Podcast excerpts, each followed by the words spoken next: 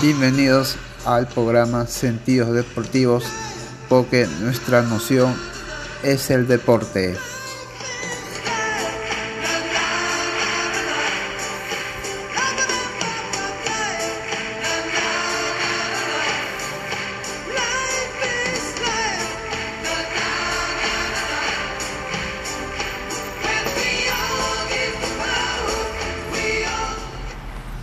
Buenas tardes a la emisión de hoy, miércoles 6 de octubre del año 2021 y vamos con las noticias polideportivas. Arrancamos con el automovilismo nacional. Tras año y medio se reactivará el Campeonato Nacional Podrig Perú. Desde que se declaró en estado de emergencia por el virus del COVID-19 el año 2020, el autódromo de la Chutena dejó de rugir. El sonido de los motores se apagaron. Sin embargo, a la espera llegó a su fin y el campeonato nacional Podri Perú volverá a disputarse.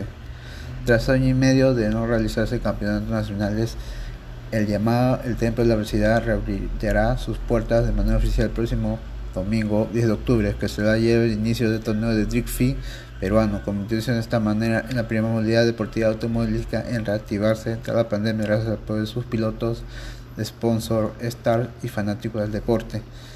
El tan esperado inicio del campeonato contaron con total con cinco fechas divididas entre el año 2021 y el 22 tras, tras tres de ellas en el autódromo y dos en el cartódromo. La primera fecha es el 10 de octubre en el autódromo Copa Nacan, segunda el 21 de noviembre en el autódromo en la Copa Muxi, tercera fecha el 4 de diciembre en el Cartódromo en la Copa Toyota, cuarta fecha 6 de febrero en la Copa Liquimoli y la quinta fecha el 12 de marzo en el Cartódromo.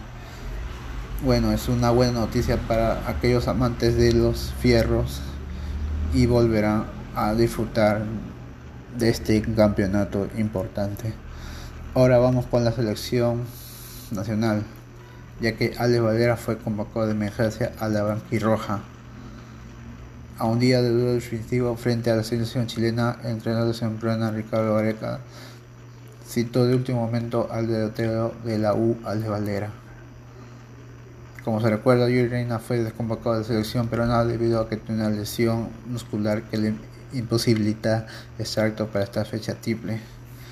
El atacante de 25 años Ale Valera viene a anotar 5 goles y dar una asistencia en los últimos 3 partidos con los merengues. Bueno, ahora bien por el joven Ale Valera que está eh, anotando goles para el Club Universitario de Deportes. Y ahora vamos, seguimos con el fútbol. Ahora vamos a Tierra Charuras, donde la selección nacional volverá a ser local uruguaya, estamos hablando, volverá a ser local en el Parque Central luego de 92 años. Este jueves Uruguay enfrentará a Colombia por una novena fecha de las eliminatorias. El duelo será especial porque se jugará en el Parque Central donde los celestes no juegan como local hace 92 años. El último partido de selección uruguaya como local en el Gran Parque Central fue el 20 de septiembre de 1929 contra Argentina por la Copa Newton. Del 1930 la Celeste jugó en el Estadio Centenario en el campus de Maldonado, duelo ante Ecuador en 1927 y el estadio campeón del siglo, solo dos últimos partidos eliminatorias, con Luis Ares a la cabeza Uruguay, ya hizo el reconocimiento del gran partido del Gran Parque Central, fue un momento especial para el pistolero quien conoció este estadio en 2005 cuando debutó con el Nacional de Uruguay.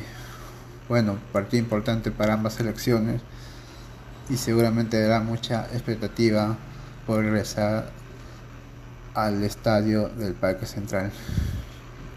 Y ahora vamos con la Básquetbol Internacional, donde el español Pau Gasol anunció este martes el final de su carrera como basquetbolista a los 21 años en una conferencia de prensa el doble campeón de la NBA y uno de los deportistas más destacados de la selección española señaló, me retiro del baloncesto profesional, es una decisión difícil pero es meditada.